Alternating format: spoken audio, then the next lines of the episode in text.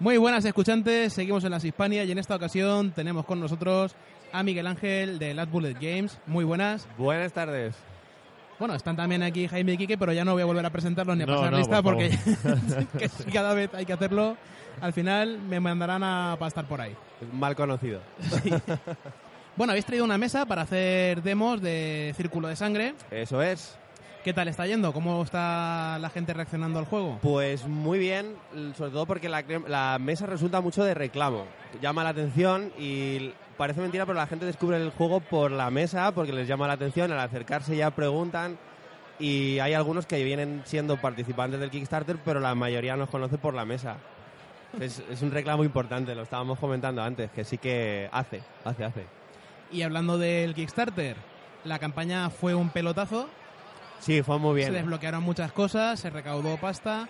¿Cómo va ahora mismo el proceso de desarrollo de la campaña? Estamos con varios frentes abiertos. Tenemos el tema de la edición de textos para el reglamento y luego su traducción. Al El momento que tenemos editado un texto ya bien bien pasa a ser traducido, vamos por secciones. Y estamos aparte con desarrollo de miniaturas. Tenemos a punto de cortar a los cuatro héroes que desbloqueamos durante la campaña y estamos desarrollando al vampiro, a la dama ciudadano y a los otros dos grandes, el Wendigo y la quimera.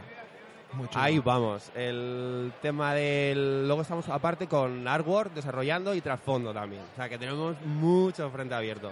Pone con los, con los PDFs de las campañas, que al final algunos se- creo que se desbloqueó para sacarlo impreso, ¿puede ser? Eh, sí, sí, sí, sí, efectivamente. Va el reglamento entero impreso, va el, un libreto de misiones. Es que es lo que dices. Al final ha habido 22 o 23 desbloqueos. Entonces es más de lo que Sí, esperábamos. iba a tope, yo iba siguiendo la campaña y aquello iba que decías, madre mía, qué bien, tío. Estamos muy, muy contentos. El- nuestra primera campaña y son 600 mecenas los que hemos conseguido, 601 además, ahí rompiendo el límite y súper contentos. Nos ha sorprendido, la verdad. ¿eh? Bueno, y ahora, además de estar trabajando a tope en esto, me imagino que tendréis planes de futuro para seguir desarrollando el universo de Gormalak. Efectivamente, es lo que nuestra intención ahora sería, en cuanto que los mecenas hayan recibido sus cajas, empezar a crear comunidad, empezar a hacer reglas de torneo para empezar a llevar a tiendas y a enclaves de juego, a aso- asociaciones, todo esto.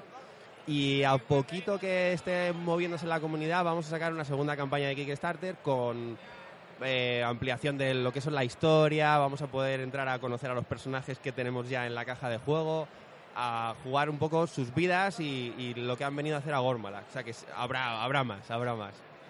Las minis son impresionantes, la verdad, los héroes. Muchas gracias. mm, inc- mola. Pues son increíbles, el enano ciego, Sí. además con mucho carisma todos, la historia... No, no son las historias típicas del que te esperas del personaje, por ejemplo, un enano Sí, ninja. Eso es. Sí, no queríamos el.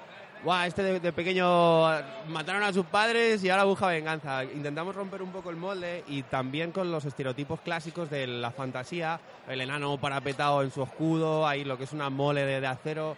Con el con Bulldam, que es como se llama este personaje, queríamos romper ese molde y hacer Como la cerveza que me mola. Efectivamente, como la cerveza buena. Y queríamos que pareciera algo ágil, algo móvil, que no por ser enano va a ser paticorto, torpe, lento. Es un cliché que queremos romper y se, se extrapola a todas las miniaturas. Intentamos que aporten algo a- al imaginario que tenemos todos ya en la cabeza, de- del el caballero, la hechicera, pues que sean un toque nuevo, algo que no hayan visto antes. Por ahí queremos que, que sigan. Estamos muy contentos. Son las primeras minis que desarrollamos. En realidad ah, hubo un par de tomas falsas porque sí que salieron dos miniaturas anteriores que nosotros no las habíamos enfocado bien. No trabajábamos el personaje al nivel que tú has descrito ahora y se notaba. Entonces reflexionamos, nos dimos cuenta y dijimos, mira, aunque llegue tarde el Kickstarter, que llegue con la calidad que tiene que llegar, que los personajes, porque al final les tenemos un cariño como personajes, sean lo que tienen que ser. Y al final lo conseguimos. Si te han gustado además a ti, No, no, sí, o sea, a mí me gustó todo, me gustó el trasfondo de los personajes, las figuras, se nota el, el casteo de, de Zenith con, con los, bueno. los encajes, el, el- la finura del metal. Sí, además, ¿pudiste montar algo? Porque montan sí. muy bien, además. A mí lo que me gusta mucho es la mecánica de piezas. Cuando unes una pieza a otra, cómo ensambla. Eso, la verdad que Zenith se... No, no, enca- es que encajan muy bien, pero encajan también hasta el punto de que no hace falta masillar. O sea, No, efectivamente. eh, quedan las líneas muy limpias. Apenas se distancia del, Hmm. del otro segmento de la miniatura y yo no suelo enmasillar los NOL un poquito, pero claro, porque son Hmm. donde viene la junta es orgánico, es el sobaco, entonces tienes que, que no haya esa línea para disimularla, pero yo estoy contentísimo. De momento Ah, y también son NPCs, que es más, más Sí, tropaza, más tal. Efectivamente, vienen más números. Claro. No, es, no es como tan, tan de coleccionista, tan de cuidar el, el detalle como en un héroe. Bueno, y ahora pasada la campaña, la gente que quiera hacerse con la caja de juego, ¿cómo lo va a poder hacer?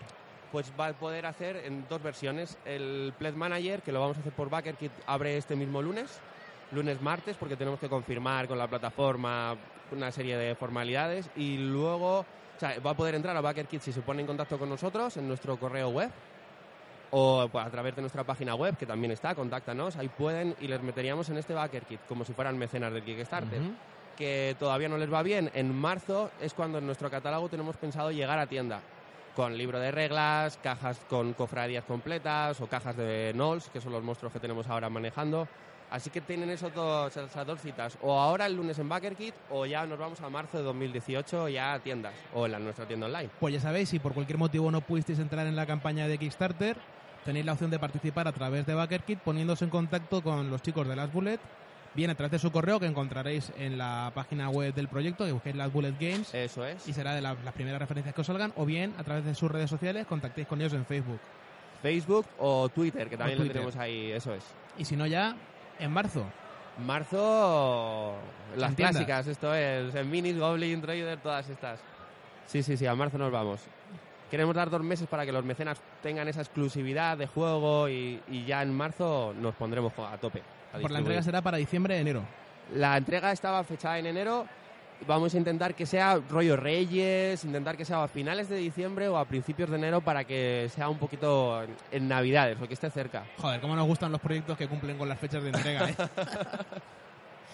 Pues nada, Miguel Ángel, ¿quieres comentar alguna cosa más? Eh, no, nada más, que sois un grupo genial, que seguís currando así, joder, que, que da gusto. Hace falta más divulgación y la gente que nos esté oyendo, que se pase por las Free Wars este fin de si lo escucha a tiempo y si no, en larbuletgames.com, ahí nos vemos. Pues nada, Miguel Ángel, un placer y es nos, vemos mío, en- placer es mío. nos seguimos viendo por aquí. Por supuesto que sí. Adiós. Luego. Adiós.